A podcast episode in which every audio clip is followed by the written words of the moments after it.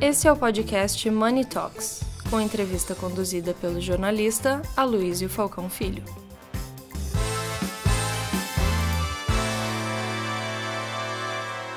Bom, vamos começar então o nosso painel. É a importância da diversidade, inclusão e responsabilidade social nas corporações. Nós temos dois palestrantes, a Carila Lima, vice-presidente da Salesforce, Rodrigo Figueiredo, que volta agora como palestrante é, e, e vice-presidente de sustentabilidade da, da, Ambev. Nós temos como debatedores o Vitório Danese, CEO da Simpress, e Cássio Pantaleone, VP digital, de Digital Experience da Latam na Adobe. É isso, né? Tem um A aqui, mas eu achei estranho. Esse A é Proforma, tá bom. Eu vou, eu vou, já que o A é Proforma, eu vou tirar o A do meu nome. Você chama, me chamar de Luísio daqui para frente. Então, vamos lá. Karina, você primeiro, 15 minutos, por favor. Bom dia. Sou péssima de controlar tempo, então, Renan, faz assim para mim na hora que eu tiver para terminar aqui o tempo. Por que, que o social é tão importante? Olha em volta. Peço só esse momento para vocês, para olharem para essa sala nesse momento. Dê uma olhadinha assim em volta, rapidinho.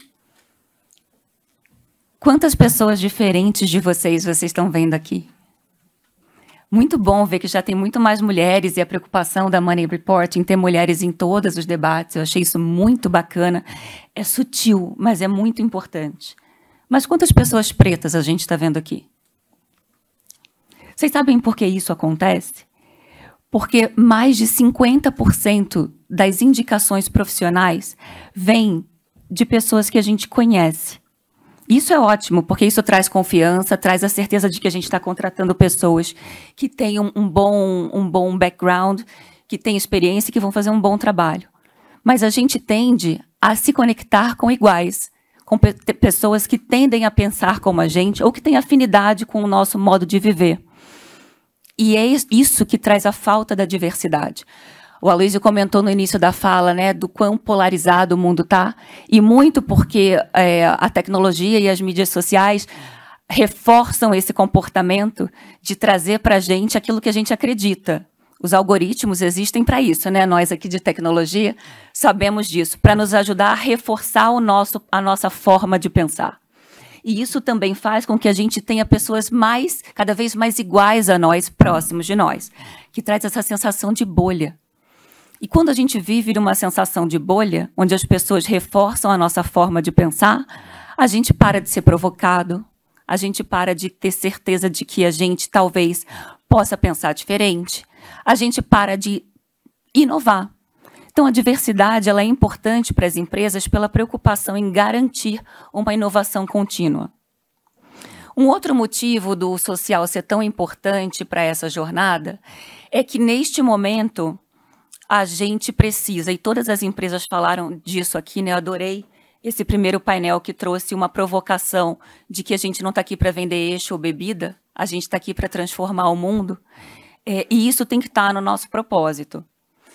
Eu fiz uma, uma na São Paulo, a São Paulo fez um curso focado para desenvolvimento de conselheiras mulheres e a gente tem visto cada vez mais essa busca da diversidade em conselhos, né? A gente está aqui juntos participamos desse curso. E o que eu achei super interessante, eles fizeram um workshop de ESG aqui em São Paulo, num local chamado Apana. Eu não sei se vocês conhecem, uns 40 minutos aqui de São Paulo. E a gente foi falar de ESG no meio de um sítio. E eles começaram resgatando qual era a nossa primeira percepção de casa. Pediram para desenhar mesmo, um exercício quase lúdico de desenhar uma casa. A partir daquela casa, o que, que você enxergava que tinha de valor ali? Por que, que aquilo te tocava? Dentro de você. Com aquele desenho da casa, a gente foi caminhando pela mata, uma mata que tinha sido transformada em uma mata nativa.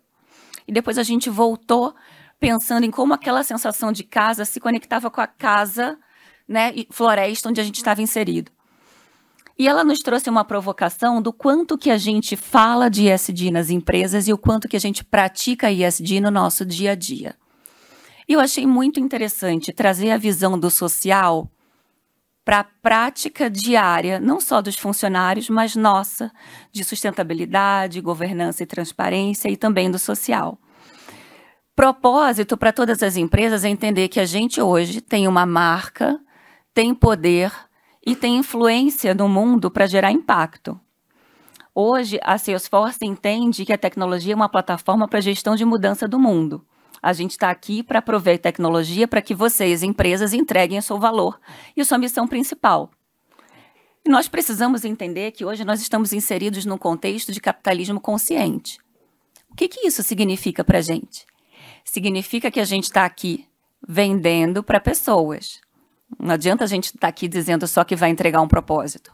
É capitalismo, gente. Todos nós somos empresas, temos metas a cumprir e receita para entregar. Né? Os nossos shareholders estão ali nos cobrando é, entregas, crescimento, KPIs, aumento de produtividade, redução de custo, principalmente no mundo pós-pandemia. Né? Então a gente está falando de net zero porque isso também traz retorno para a empresa. Né? Ninguém está aqui falando disso só porque é importante para o planeta. E a gente precisa encarar isso com muita sinceridade e transparência. Porque senão essas práticas não vão estar inseridas no nosso dia a dia. Então, se a gente hoje não tem a sensação real de que a prática diária de cada um desses itens, né, de cada uma dessas siglas da letra, está inserida no, no nosso dia a dia, na prática da governança nos nossos conselhos de administração, na forma como a gente contrata as pessoas, como é que a gente está realmente trabalhando as vagas afirmativas, na forma como a gente trabalha todas as metas e regulamentações de maneira que isso de fato gere um impacto social. A gente não vai estar tá transformando o mundo à nossa volta. A gente não vai estar tá atraindo o nosso consumidor e, consequentemente, não vai estar tá aumentando a nossa receita ou aumentando a nossa produtividade. Pessoas compram de pessoas.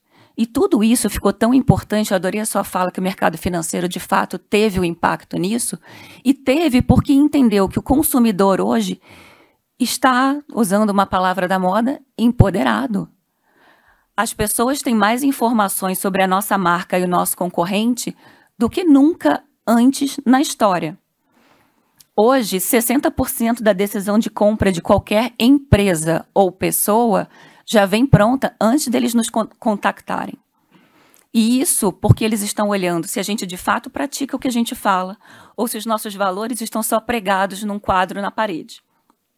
Então, se a gente não contrata e não pratica esses valores no dia a dia, daqui a pouco vem um post numa rede social que destrói a imagem da sua empresa que demorou anos para ser construída, gerações de trabalho, por conta de um ruído na falta da prática genuína desses valores e dessas três letrinhas que são tão importantes.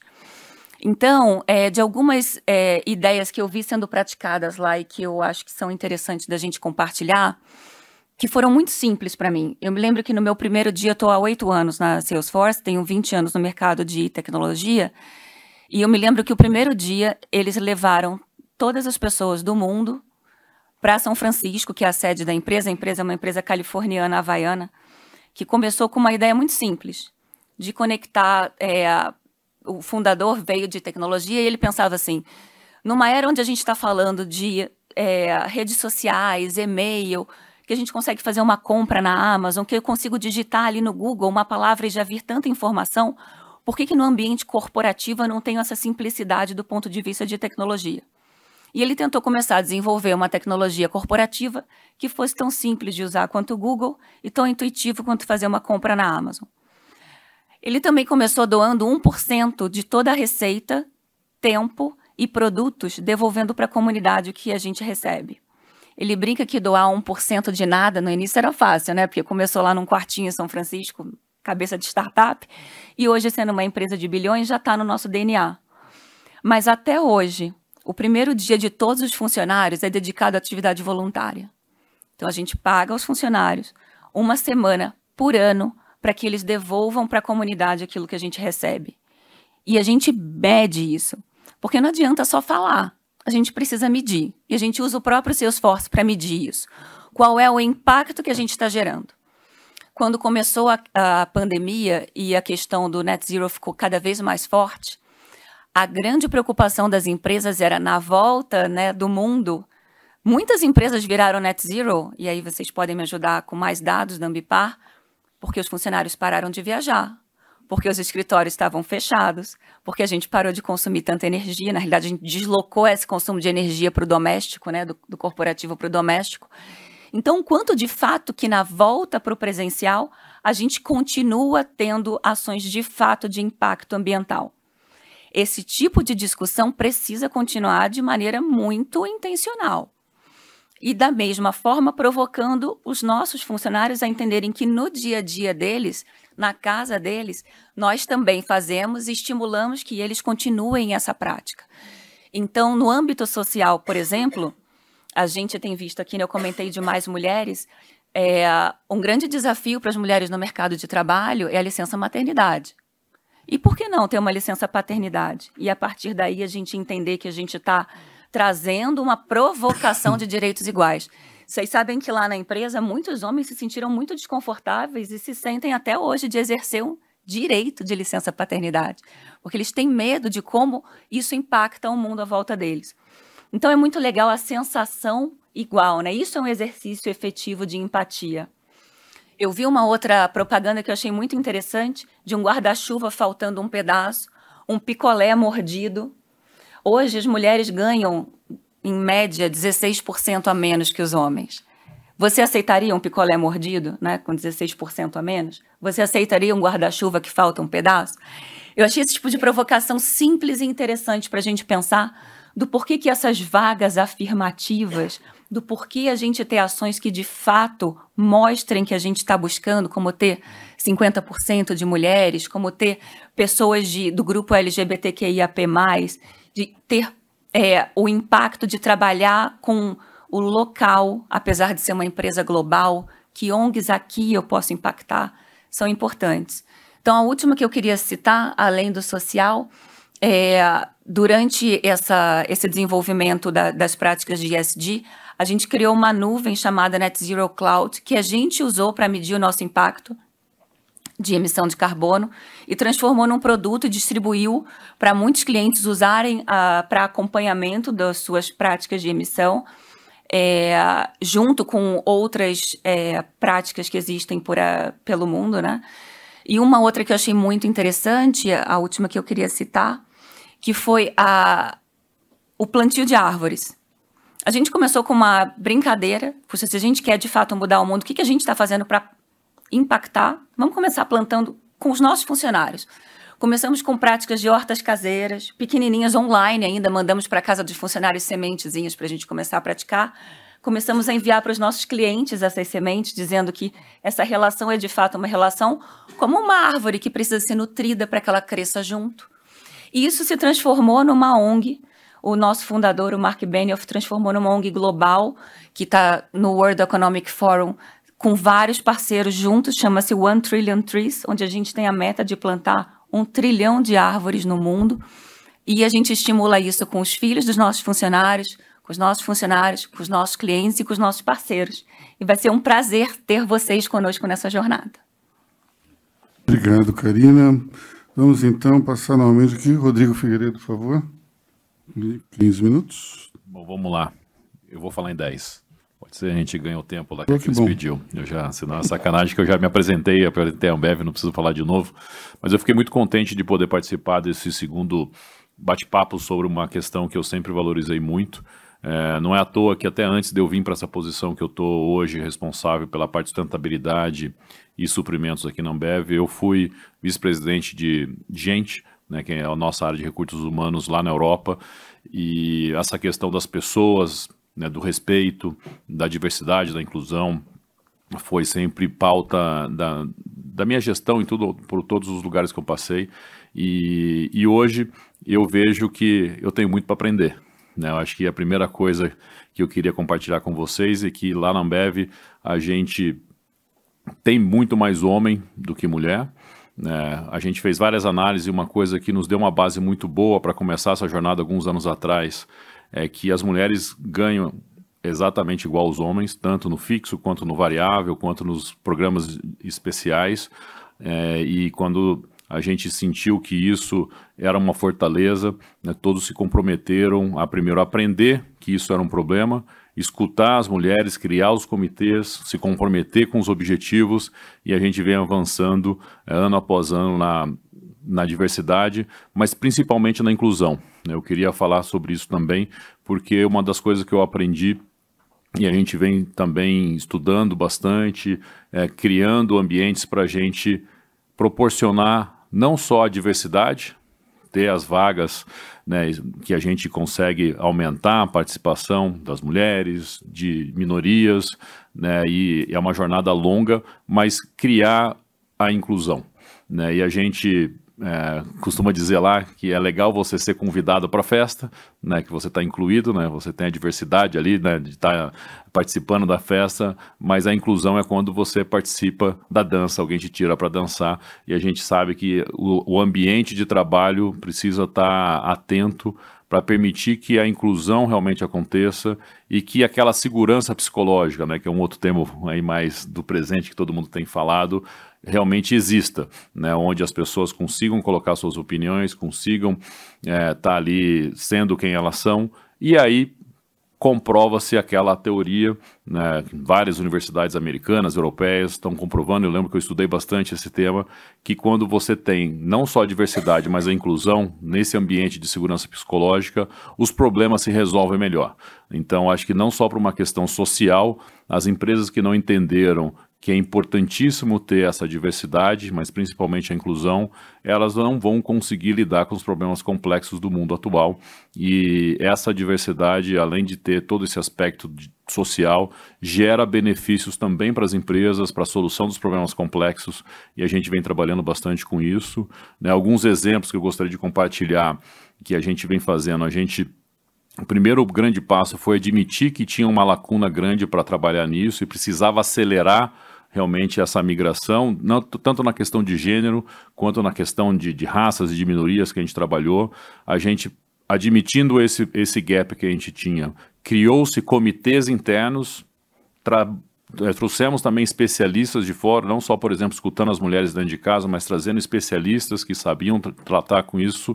E a gente vem nessa jornada criando programas, né, melhorando as condições de trabalho, escutando cada vez mais, criando comitês não só o comitê maior corporativo, mas comitês em cada uma das nossas entidades, das nossas operações, e isso vem criando já ao longo de acho que são quatro, cinco anos que a gente começou a nossa uma jornada, um movimento super positivo, criando, depois, num segundo momento, um ambiente muito legal para a gente criar os comitês também de raça, que é um gap gigantesco, né? foi muito bem colocado aqui pela, pela Karina, né, que a gente, é, acho que a maioria das, das empresas, esse evento aqui é um exemplo, avançaram na diversidade de gênero, mas na diversidade das minorias de raça ainda é um gap gigantesco, e a gente tem no Brasil uma quantidade gigantesca né, na sociedade, então é um gap para a gente né, trabalhar nessas vagas afirmativas e nos programas que permitem a gente criar essa inclusão do jeito certo, para trabalhar nesse conceito que vai além da meritocracia, né, que permita que essas pessoas cresçam nas empresas. A gente criou também há dois anos atrás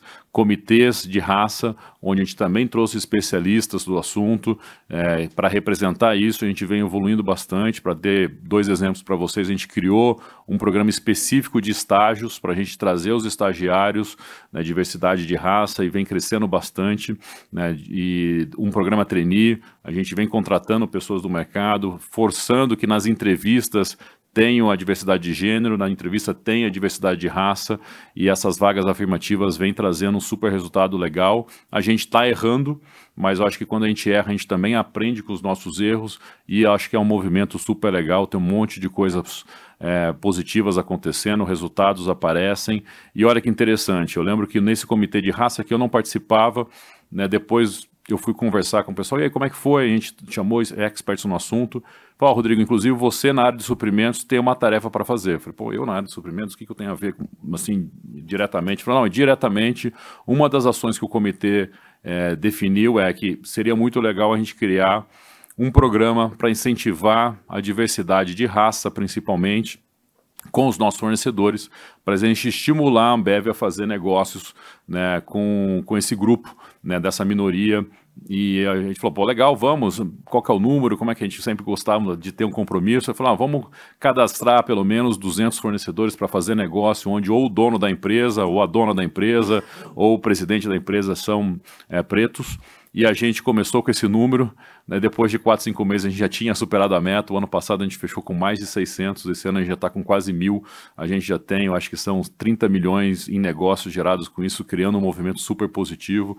E quando você menos imagina que tem ações que possam ser feitas nessa questão da diversidade, da inclusão, né, acho que todo mundo pode fazer e aumentar essa nossa responsabilidade social e com um país que tem esse problema sério, eu acho que todo mundo que está aqui pode fazer um pouquinho, as empresas podem fazer cada vez mais e a gente espera que no futuro seja mais colorida esse tipo de evento aqui. É isso. Obrigado. Obrigado, Rodrigo. Vamos agora passar a palavra para o Cássio Pantaleone. Eu quero cinco minutos, por favor. Cinco minutos. Vamos lá. Bom dia, pessoal.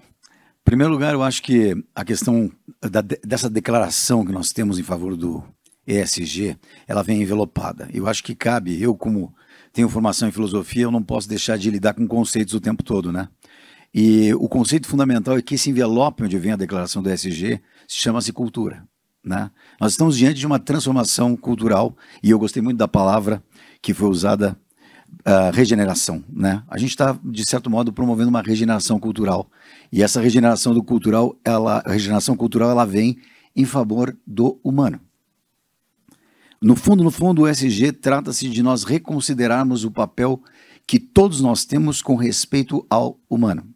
E a questão da inclusão, propriamente dita, que é um dos temas fundamentais dentro da sigla ESG, na minha opinião, é porque a inclusão traz efeitos especificamente orientados para a questão ambiental e também para a questão de governança né? Uma vez que eu trago o QIA+, né? LGBTQIA+, pretos, mulheres, QIA+, né? A gente consegue pensar formas alternativas de encarar as questões humanas.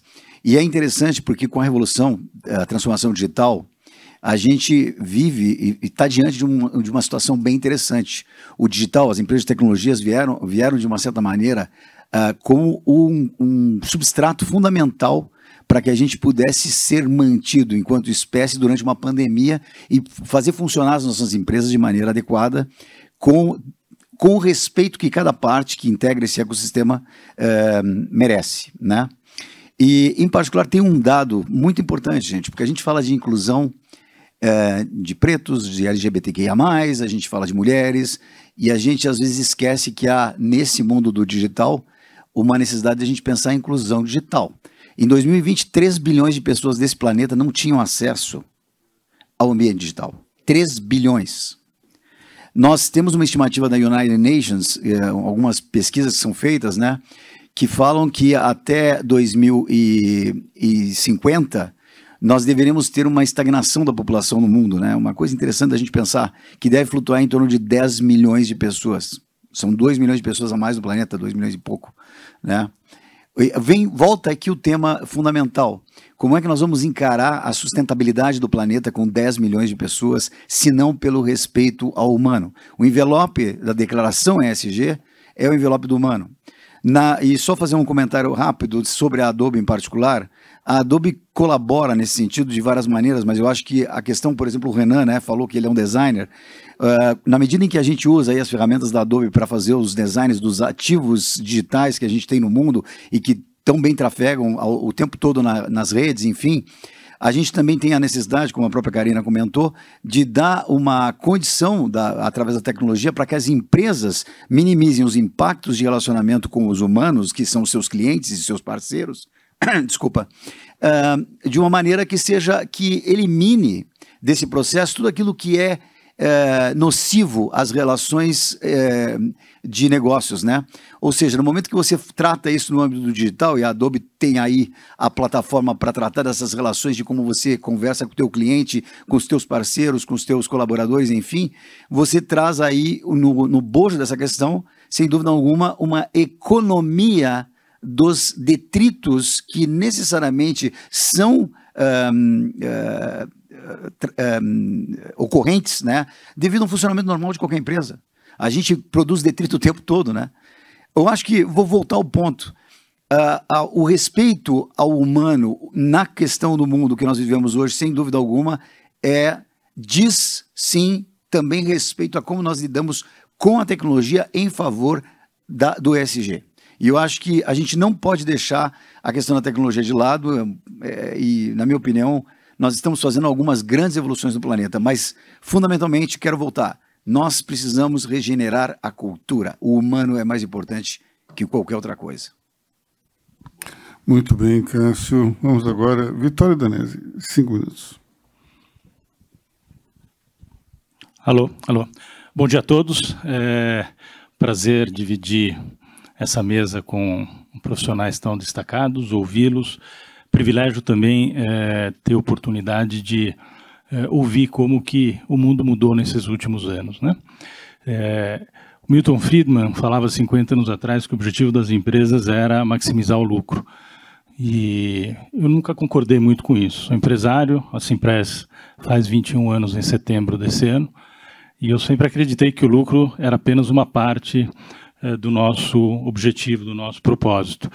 E o Jove Stiglitz, ele diz que a responsabilidade do empresário é diminuir as desigualdades. Né? E eu acho que o que nós estamos ouvindo aqui ao longo da manhã é de que nós temos hoje é, uma sociedade e um mundo empresarial preocupado em reduzir essas desigualdades. Né? E a embalagem das três letrinhas ESG, eu acho que ela vem a dar uma tremenda contribuição para organizar e, a partir dessa organização, exponencializar a preocupação que todos nós, com empresários executivos, temos de trazer para dentro das nossas organizações esse tema tão importante.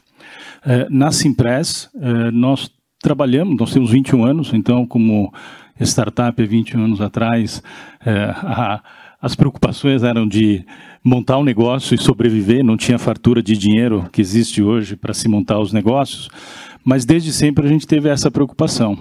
E à medida em que a empresa foi crescendo, ela foi organizando de maneira mais estruturada é, principalmente com foco na parte social e na parte ambiental. Parte de governança, a gente sempre teve governança muito bem estruturada desde o começo da organização. A gente teve um fundo de private equity, o privilégio de ter um fundo de private equity na empresa apenas seis meses após, seis anos após a fundação da companhia, o que ajudou de maneira bastante profunda a acelerar o processo de eh, implementações de ações de governança.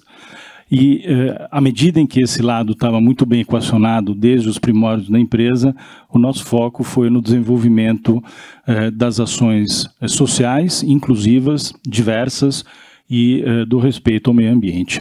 Eu vou aproveitar, como eu vou estar num outro painel depois, eu não quero me antecipar, eu queria aproveitar aqui eh, e pedir para o Rodrigo é, achei interessante é, a experiência da Ambev. Eu queria que você compartilhasse, fazendo uma pergunta para você, a experiência da Ambev no que tange as principais dificuldades que vocês enfrentaram no processo de gênero e de diversidade racial. Né? Assim como nós, nós somos uma empresa de tecnologia, uma provedora de soluções de outsourcing e gestão de equipamentos de TI, é, a gente tem um público muito masculino. Depois vou contar um pouco como que a gente endereçou esse desafio. A Ambev acho que também tinha esse tipo de característica. Como, como que vocês endereçaram? Quais foram os principais desafios que vocês encontraram em uh, levar mais uh, uh, equidade de gênero e diversidade racial nessa jornada que vocês estão enfrentando? Legal. Deixa eu tentar é, responder de uma maneira bem objetiva. Eu acho que o principal problema, acho que compartilhando o seu pensamento aqui, é a gente fazer a regeneração da cultura. Né? Eu acho que alguns anos atrás a gente começou esse movimento de mostrar para a liderança, principalmente, que isso era um problema. Né? E eu acho que essa etapa foi, foi feita e foi fundamental para a gente admitir esse gap, admitir esse problema e aí se abrir para achar soluções. Né, eu acho que nesse primeiro momento, né, tanto o nosso presidente na época, que nem era o, o Jean, era o Bernardo anteriormente, ele comprou essa bandeira, puxou essa frente, começou a escutar as mulheres e a gente teve um período ali que várias pessoas acharam, não, mas isso não é um problema, isso é uma questão da sociedade, sabe, é assim mesmo, e a gente, acho que rompeu essa barreira, foi um primeiro grande passo inicial da gente admitir que tinha um problema, a gente admitir que precisava ter ações mais concretas, e a partir daquele momento, com esses comitês que eu, que eu comentei para você, e o importante foi ter esses comitês, não só com as mulheres de dentro de casa, mas também com experts no assunto para ajudar a gente a ter realmente as ações que permitissem uma aceleração e aí começa a entrar no ciclo virtuoso. Eu acho que o mesmo movimento que aconteceu para as mulheres, né, na questão de gênero, vem acontecendo agora com a questão de raça. Na questão de raça é mais difícil, porque a gente, no caso das mulheres, tinha uma representatividade até que razoável né, de mulheres para a gente desenvolver, para a gente fazer coaching, para a gente se aproximar, para a gente criar as condições para o crescimento, para ter representatividade na, na vice-presidência. E hoje a gente já tem uma representatividade maior, a gente tinha três mulheres, hoje a gente já tem quatro. Isso vem crescendo. No nosso conselho de administração a gente tinha uma mulher, agora já tem três. Isso ainda tem uma longa jornada para chegar nos 50%, mas a gente vê um, um avanço grande, porque já tinha as mulheres ali presentes, a gente só está permitindo que elas cresçam, que a gente apoia, que a gente crie esse ambiente de inclusão além da diversidade. Para as questões de raça é mais difícil porque não tem representatividade, por isso que eu comentei que a gente vem tendo essa dificuldade de trazer os programas de estágio, contratar as pessoas, né, criar esse ambiente é mais difícil, né, porque geralmente as pessoas né, têm condições e histórico social distinto, né, as mulheres já estavam ali junto na mesma sociedade com problemas a serem é, resolvidos, mas a questão de raça a gente vê que o desafio é maior mas se fosse fácil alguém já tinha feito, né? Quando a gente gosta de falar, se fosse fácil não precisava da gente, né? Com esse desafio, eu estou feliz que as coisas estão andando. Né? Se um dia a gente tiver a chance de fazer uma reunião lá na Ambev, a gente vai ver que na administração central nossa aqui já começa a ter uma, uma representatividade legal, mas é uma jornada de longa duração e não vai ter uma bala de prata, vai ter que ser um caminho né, step by step, né, com muita resiliência, persistência e muita abertura para aprender com os erros e aprender com quem faz direito. E tem muita empresa que faz direito e faz melhor que a gente. Muito bem. Eu vou abrir aqui pergunta para a plateia, mas antes eu queria fazer uma pergunta para vocês dois aqui, que é o seguinte: é, como é que a gente combate? Eu entendo essa questão da regeneração cultural, muitas vezes isso vem de cima para baixo, como você falou. Mas quando isso é implementado, como é que a gente resolve a questão dos preconceitos arraigados? Como é que a gente resolve o machismo, o racismo? Como é que a gente resolve a homofobia? Como é que a gente consegue transformar o ambiente de maneira que esse tipo de situação não ocorra mais? Criando um ambiente seguro para que todo mundo se sinta no direito de errar, acertar e aprender. Acho que esse é, esse é super importante. A gente precisa entender que mulheres também têm preconceito, mulheres também foram criadas num ambiente machista e a gente pratica isso também. Então, eu acho que esse é um ponto super importante para a gente começar. Se a gente não criar um ambiente onde o homem entenda que ele pode cometer um erro, né? Porque agora a gente fica todo mundo muito melindrado, todo mundo tem medo de falar. Então, eu não vou falar nada porque eu posso ofender. Sim, você pode ofender, mas eu preciso me sentir no direito de dizer: olha, com todo respeito, eu entendi que a sua intenção não foi me ofender. Mas quando você fala assim, a pessoa pode interpretar dessa forma. Isso é criar um ambiente aberto para aprendizado. Eu queria só voltar para um tema da inclusão, que, da diversidade da inclusão que a gente não trouxe aqui. Até falha minha não ter começado a me autodescrever, já que a gente está com tanta câmera, né? Mas eu sou uma mulher parda, filha de mãe preta, que estudou em uma escola pública, estou vestindo verde, era loura na foto, mas estou de cabelo marrom agora, é, e um casaco caramelo. E a gente esquece de fazer, falar sobre isso, né? Esse é um tema de inclusão super importante que a pandemia nos provocou muito, porque a gente passou a ter que estar online e passou a ver que, peraí, como é que a gente inclui né, esse público também dentro do, das questões de diversidade? E um outro ponto que eu acho que é super importante é a gente entender que as leis, cotas, determinações que nos trazem podem ser uma ótima ferramenta para abrir esses canais de comunicação para combater o preconceito. Então, se você transforma um programa de jovem aprendiz num programa tão bacana de inclusão social e chama os executivos, porque, gente, diversidade e inclusão não é tema de RH Assim como governança não é tema do legal, né? Todos nós precisamos estar inseridos nessa discussão. Então, se os altos executivos não apadrinham, não participam ativamente dessas iniciativas, elas vão morrer. Então, esse é o primeiro tema. Se o meu presidente se sente à vontade para discutir comigo, cometer erros, fazer uma brincadeira machista, uma piada que eu não vai entender e que depois eu, com todo respeito, consiga chegar até ele e falar: puxa, olha, talvez não faça assim. Ou o meu funcionário que está lá embaixo. Vamos esquecer que a população preta no Brasil é a maioria. A gente não está falando de minorias aqui, né? As mulheres são maiorias no Brasil. Então, se a gente começa a abrir esse diálogo e permite o erro com uma visão de aprendizado de ambos os lados, eu tenho certeza que essa trajetória vai ser mais fluida. Mas se não houver engajamento executivo de todas as áreas, não tem RH, legal ou time de sustentabilidade que vai fazer milagre. Rodrigo, como é que a gente resolve o preconceito? É, eu acho que ela, a Karina respondeu muito bem, eu acho que é por aí mesmo. A gente tem que criar esse ambiente de aprendizagem, é, assim como a gente faz em casa com a nossa família. Né? Eu acho que a maioria de vocês aqui já tem filho, ou tem sobrinho, ou tem alguém, ou já, ou já foi criança lá atrás e sabe que um processo de educação passa por muita conversa, muita persistência, é, muita liderança, né, no caso do, da família, dos pais, né, dos avós ali, dos tios às vezes, mas na, nas empresas da liderança para a gente criar esse ambiente de troca, né, de bronca, né, de conversa, às vezes de castigo, né, para a gente ir aprendendo. Né, e eu acho que o castigo é uma palavra errada, né, mas eu acho que essas conversas abertas para a gente ter uma troca em diferentes níveis, e quando você cria um ambiente, eh, fica muito legal. Né? Eu sempre procurei ter essa conversa com diferentes é, pessoas do meu time e é legal que as pessoas vêm falar, oh, Rodrigo, aquele comentário que você fez não foi legal.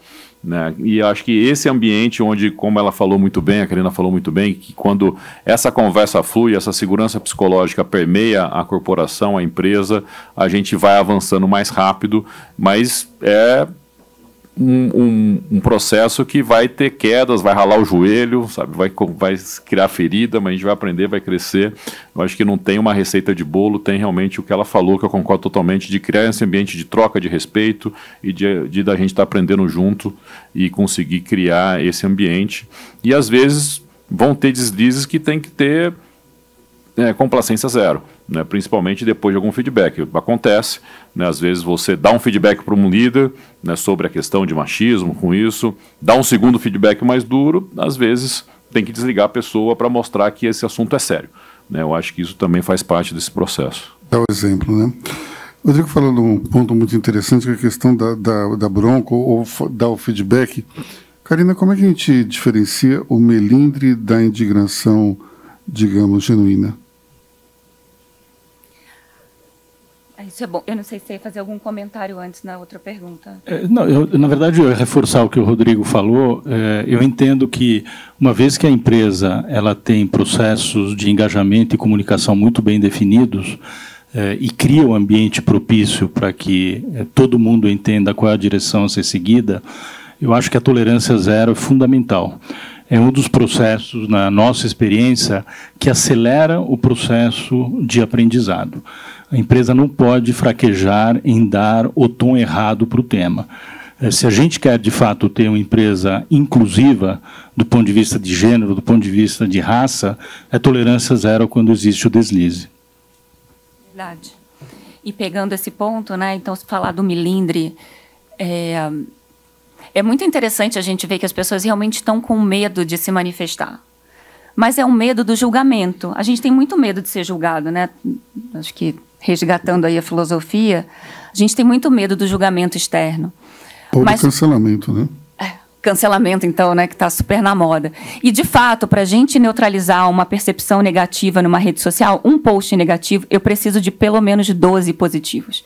Só para neutralizar um comentário negativo. Então, é um esforço, um investimento muito grande para as empresas e para as pessoas fazerem isso. Mas é, o milindre ele acontece quando a tentativa de melhoria não é genuína. As pessoas ficam com medo de falar e com medo de fazer quando o julgamento ele vem é, de fora.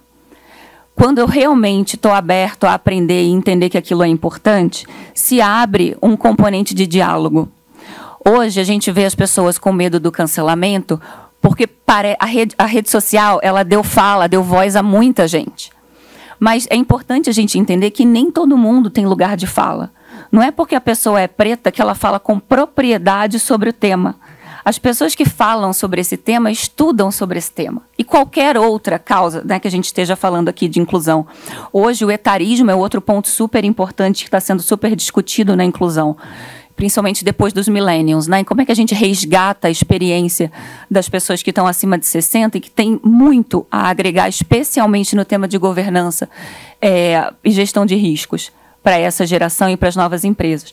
Esse tipo de discussão ele precisa acontecer de maneira genuína. A gente precisa filtrar quem tem lugar de fala e nós, como executivos, que não temos lugar de fala para todos os temas, temos lugar de ação.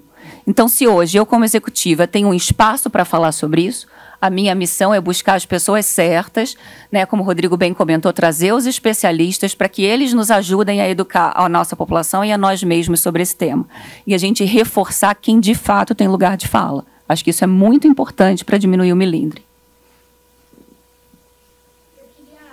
Convidar o Luigi para dar uma palavrinha aqui para vocês. Luiz Rotuno e a Renata, para quem não conhece, eles são é, empresários do setor de hotelaria. É, eles têm um grupo de hotéis, La Torre, e o Luigi e a Renata fazem um trabalho espetacular numa região que tem muito ali, tem muita necessidade e o papel de responsabilidade social, de inclusão que o Luigi e a Renata vem fazendo em Porto Seguro é realmente muito impactante. Então eu queria passar para o Luigi, que eu acho que ele pode trazer um pouquinho aqui de uma visão também bem distante do que a gente vive aqui em São Paulo. Bom dia a todos, obrigado Cris pelo, pela palavra. E pegar um, pegar um gancho bem rápido com o que a Karine falou logo no início, que é a licença paternidade, porque nós implementamos a licença paternidade já faz um ano. Nós dobramos a licença maternidade, porque a licença maternidade é muito curta. É, quando você tem, principalmente pessoas que têm um trabalho mais braçal, vamos dizer assim, camareiras, jardineiras, cozinheiras, é, a gente percebeu que trabalhavam até o oitavo mês para deixar todo o prazo, o tempo de licença maternidade para depois do parto, né, para poder curtir mais os filhos. Isso era praticamente impossível, inadmissível ver uma mãe grávida, sétimo, oitavo mês, trabalhar até o último dia. Então, nós dobramos o prazo de licença maternidade, aconselhando que esse prazo seja utilizado antes, para que já no sexto, sétimo mês ela já entrasse nessa licença e uh, triplicamos, quadruplicamos o tempo de paternidade. Hoje eles têm duas semanas a mais para os homens, porque entendemos que o pai ele é essencial nesse primeiro período para poder estar perto. Então esse é um de vários exemplos que nós temos dentro do nosso grupo. A gente tem uh, se identifica muito nesse conceito social e outro programa que deu super certo, esse programa foi um sucesso, e outro mais antigo que nós temos é o, uma linha de crédito sem juro para colaboradores.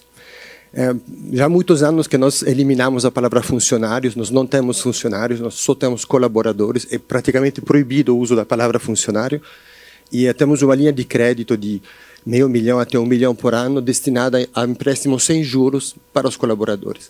É, hoje que a taxa Selic voltou alta, né, a gente sente a dor e a gente percebeu muitos anos atrás que um colaborador ia comprar 15 metros de piso ou 50 metros de telha e pagava três vezes, quatro vezes o preço desse material, porque a loja da esquina ela fatura 5, 10% por mês sobre a parcela que ele vai pagar.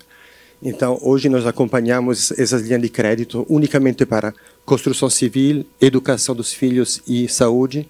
E é um, um projeto que já tem mais de 10 anos e realmente é super bem sucedido. Então, são dois exemplos que eu queria compartilhar com vocês. Muito bem, Luigi, como vocês perceberam, Luigi é italiano, como o nome, o nome denota, mas ele só não é o italiano brasileiro do país, porque esse título já pertence ao Vitório Danese. Então, vamos encerrando esse, esse painel. Eu queria só fazer dois comentários. Primeiro que é, é, acredito que muitas vezes nós do mundo corporativo precisamos nos espelhar em outras indústrias. Eu queria nesse momento pedir para que todo mundo pensasse em como é que funciona a indústria da música. A indústria da música é a indústria mais inclusiva de todas, porque a música não está preocupada com gênero, com raça, com opção sexual, com absolutamente nada. E funciona muito bem. O que importa é a qualidade do trabalho, é aquela música que gruda no nosso ouvido. Então, esporte também funciona assim. Diria que na questão da homofobia talvez ainda não, mas na música isso é muito forte e, e o Cássio, que é um músico de mão cheia, conhece muito bem essa indústria e ele sabe do que eu estou falando. Outro ponto que eu queria é o seguinte: quem viu aqui o filme Top Gun Maverick? Quem viu? Então, tem uma cena que é muito interessante, que é o seguinte: o almirante sai para ver como é que está sendo a aula que o Maverick está dando para os pilotos e não tem ninguém na sala. E daí ele está na praia, fazendo um jogo de futebol americano de defesa e ataque ao mesmo tempo. E daí ele está lá sentado, olhando o jogo, vem o almirante, e o almirante fala assim, o que, que você está fazendo aqui na praia?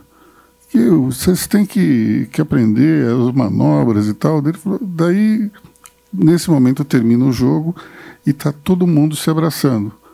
E daí o Maverick fala para ele: Você não queria uma equipe? Olha a sua equipe aí. Então, o ponto é o seguinte: sem essa união, sem que as pessoas consigam entender as diferenças e, e entender a diversidade, se unirem, a coisa não vai funcionar. É por isso que é tão importante essa atitude, Vitória. Tolerância zero.